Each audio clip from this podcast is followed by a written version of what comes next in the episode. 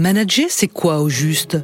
Peut-être devrait-on commencer par dire que manager, c'est se questionner et s'adapter. Que manager, c'est un travail qui doit être choisi et non subi. Ah, et aussi que c'est un travail qui peut procurer beaucoup, beaucoup de bonheur et d'épanouissement pour soi et ses collaborateurs. Donc oui, manager, c'est bien un métier à part entière et définitivement non, même si l'expertise est indispensable, les grands experts ne font pas forcément les grands managers.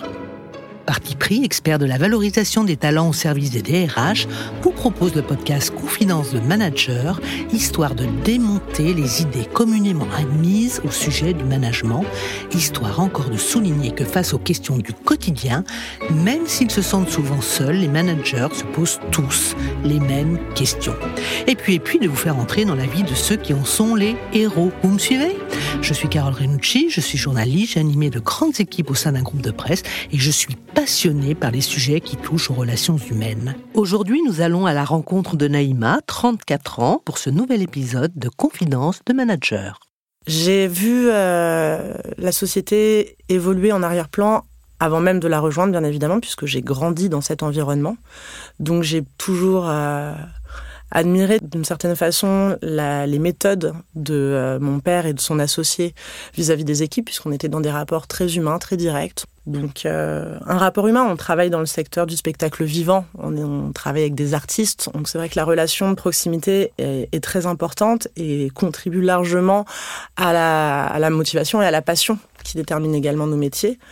Et euh, j'ai rejoint son entreprise un petit peu par défi. il m'a lancé un peu le défi de viens voir euh, depuis le temps que tu me donnes des leçons euh, sur comment gérer ma société, viens donc voir à l'intérieur comment ça se passe et si ça te plaît.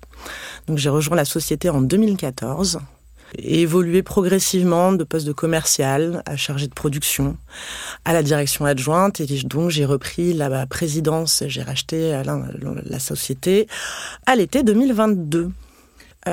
En 2019, je prends, je récupère en, en levant un appel d'offres de la ville de Paris, je récupère la direction de deux établissements avec deux équipes qui étaient jusqu'alors distinctes, qui ont été mises sous le même appel d'offres, donc se retrouvent sous un même projet, 30 salariés répartis sur deux établissements, et l'idée était de donner corps à une équipe. Donc ces équipes arrivent dans mon giron, moi ça fait déjà deux ans que je suis en direction adjointe, ça fait déjà six ans que je suis sur mon poste, mais je n'ai encore que 30 ans. Et donc, il y a aussi toute cette réalité de se positionner en chef d'équipe quand on est relativement jeune, quand on est une femme, et qu'on arrive avec des équipes qui ont, qui ont énormément d'appréhension. Et malgré toutes mes bonnes intentions et ma persuasion de savoir justement organiser des équipes, mettre en place des process et des outils, là, il a fallu véritablement travailler l'humain. J'avais identifié une salle du personnel, un bureau qui était occupé de midi à 14 heures au grand maximum, c'est-à-dire deux heures par jour. Et j'ai demandé à ce que cette salle du personnel devienne le bureau administratif.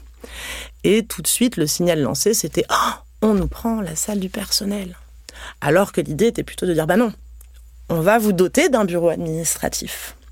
Donc, on va faire en sorte que tout ce qui a pu poser problème par ailleurs d'un point de vue organisationnel puisse être rétabli en remettant au cœur de la maison, puisque c'est dans le cas dans beaucoup de sociétés, si ce n'est toutes, la colonne vertébrale reste euh, une administration forte, identifiée et pour le coup avec des process très clairs et qui facilitent là le travail quotidien de chacun chacune.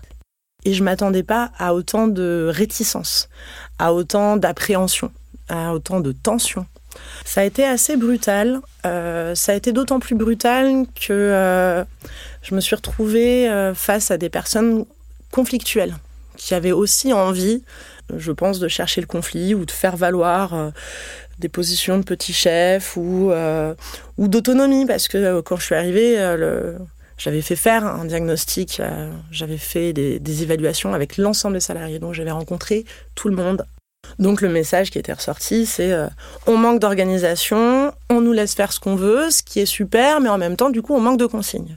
Et en même temps, quand on est venu apporter des réponses concrètes, tout de suite, ça remettait en question leur autonomie de travail ou éventuellement, ça aurait pu remettre en question leur façon de faire les choses. Et ça a été très délicat de faire comprendre, notamment, je le vois avec des équipes euh, de techniciens masculines euh, qui ont des habitudes, des réflexes, quand il s'agit de dire alors j'aimerais qu'on fasse un tableau de suivi avec les prestataires et les factures, puisqu'on a eu, on récupère beaucoup d'impayés de nos prédécesseurs. Donc, je voudrais qu'on fasse vraiment par poste euh, euh, les fluides, les techniques, la sécurité. et là, tout de suite, je connais mieux mon métier que toi, je le fais depuis dix ans, donc j'ai pas besoin de toi pour faire un suivi. Pardon. C'est compliqué à redire. c'est vraiment pour accompagner, pour t'aider que je voudrais que nous fassions ce tableau-là. Mais j'en ai pas besoin. Et là, c'est le moment fatidique où je pense que moi, surcharge d'activité a fait que j'ai eu besoin de dire choses très désagréables. C'est moi la bosse. Donc ce tableau, tu vas me le faire. Et ce rapport-là, je ne l'avais jamais eu. J'avais jamais eu, moi, c'est tout ce que je questionne encore aujourd'hui dans mon management. La différence entre euh, autorité, euh, rapport de domination, euh, gouvernance, légitimité. Quand on rentre dans des rapports de force et de, de, de conflit, c'est là où on sent qu'il y a des vrais dégâts humains qui peuvent se faire et c'est tout ce que je souhaitais éviter. Et ça a été une période assez difficile dans ma vie de, de me sentir en difficulté et dans l'assise de ma légitimité. À un moment donné, j'ai eu un écart de trop. Je venais juste de recruter en plus une nouvelle administratrice. Je me suis euh, vraiment agacée. J'ai haussé très fort le ton sur un salarié et euh, avec cette sensation que j'avais perdu mes moyens. Et je pense que ça, ça a été un peu l'erreur, euh, l'erreur de trop où je me suis dit ça ne me correspond pas. J'ai toujours eu un tempérament de leaduse, un peu de chef, euh, mais j'ai toujours eu cette sensation d'être quelqu'un de on va dire de bienveillant et de le faire toujours avec le souci du bien-être de mes équipes et là de, de me mettre dans cette situation là était très très douloureuse et je me suis dit bah qu'il fallait que je me fasse probablement accompagner, aider. Donc j'ai cherché un coach un, coach spécialisé dans l'accompagnement des, managers et chefs d'entreprise. Et donc, ça a été tout le moment de re-questionner euh, mes méthodes managériales et puis de, de, voilà, de me faire accompagner aussi sur des outils, de retravailler le, rapport, euh, encore une fois, le rapport à la, à la fois à l'individu, mais au collectif. D'être capable à la fois de faire passer des instructions un salarié, mais aussi un groupe de salariés ou à l'ensemble des équipes.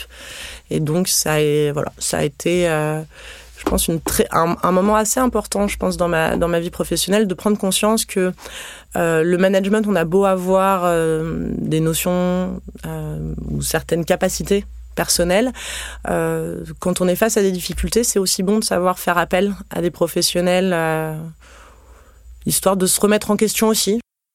On est aujourd'hui à 4 ans de la reprise de ces équipes. Je pense, avoir la, oui, la satisfaction de dire qu'on a réussi à embarquer les équipes.